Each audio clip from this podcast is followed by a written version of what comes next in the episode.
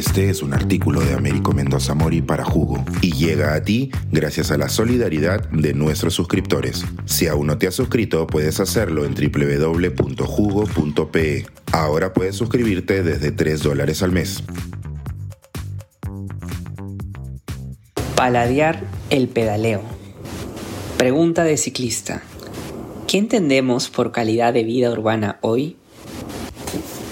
Antes de comenzar las vacaciones en la universidad, aquí en Boston, un estudiante me comentó sobre sus planes para el verano.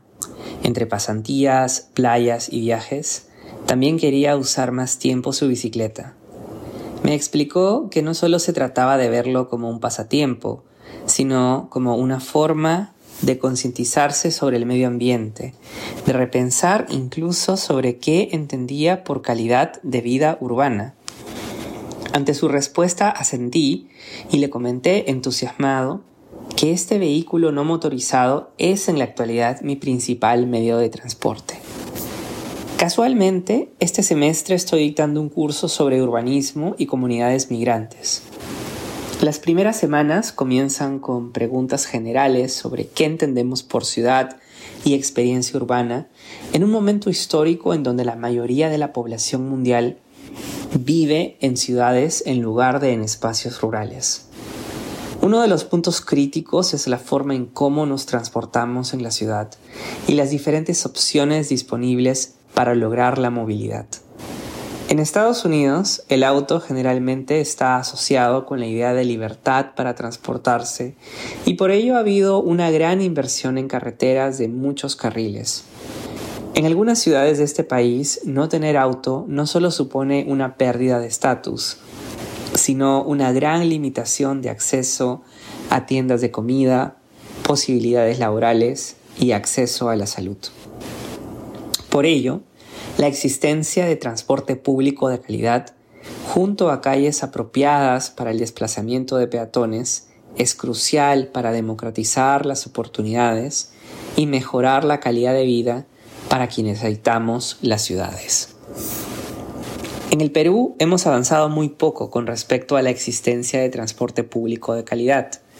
En Lima apenas contamos con una línea de metro completa y una segunda línea que sigue en construcción. En cambio, hemos invertido mucho en crear anillos viales, pasos a desnivel y entre comillas rutas rápidas para el auto privado que con los años se han convertido en rutas muy congestionadas. Lo peor es que varias de estas rutas rápidas requieren un pago para viajes dentro de la misma ciudad, afectando la economía de los vecinos. En Arequipa, la segunda ciudad del país, se viene conversando sobre la existencia de un tranvía sin mucho éxito, cuando irónicamente esta urbe tuvo uno muy exitoso hasta la década de 1960. Los pocos trenes regionales siguen teniendo un fin principalmente turístico, como el de Lima a Huancayo o el de Cusco a Machu Picchu. La existencia de diversas formas de movilidad ofrece muchos beneficios, desde una mejora de la actividad física de los ciudadanos hasta el impulso económico de negocios locales, ya que las tiendas cercanas a estaciones de tren o tranvía suelen tener mayor circulación de gente y por tanto de ventas. Incluso, como bien proponen diferentes estudios, hasta la criminalidad puede ir a la baja con la existencia de adecuados sistemas de transporte público. Hablar de estos temas no implica declararle la guerra al auto privado. El parque automotor del Perú es relativamente bajo comparado con otros países.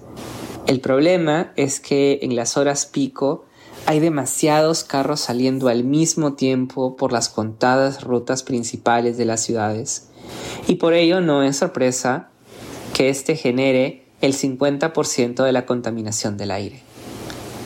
Todos conocemos a alguien que defiende de manera ferviente el uso de su auto privado y para ello la existencia de un transporte público de calidad debería ser visto como algo bueno porque esto también implicaría menos autos en su camino. A eso se le pueden sumar las bicicletas.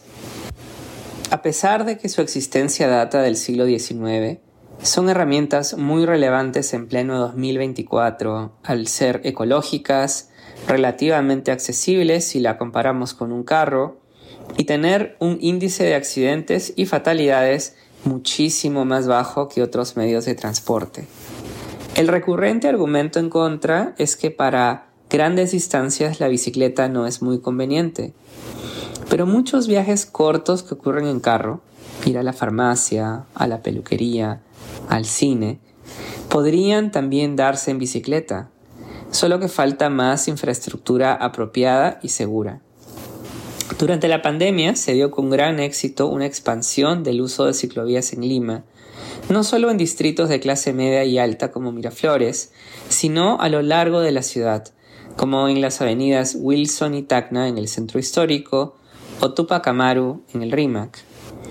Y para facilitar la movilización multimodal, es decir, bicicleta más transporte público, se instalaron estacionamientos de bicicleta cerca de las estaciones de transporte de bus rápido metropolitano, los cuales generalmente andan llenos.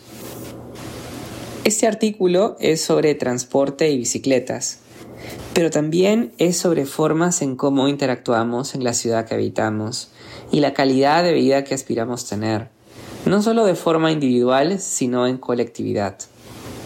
¿Qué tipo de ciudad queremos para el futuro? ¿Una que solo construya más anillos viales como solución al tráfico diario? ¿O una que, mediante diferentes opciones de transporte, nos ofrezca también diversas opciones para experimentarla? Suscríbete a Jugo y espía en vivo cómo se tramó este artículo. Nuestros suscriptores pueden entrar por Zoom a nuestras nutritivas y divertidas reuniones editoriales. Suscríbete en www.jugo.pe.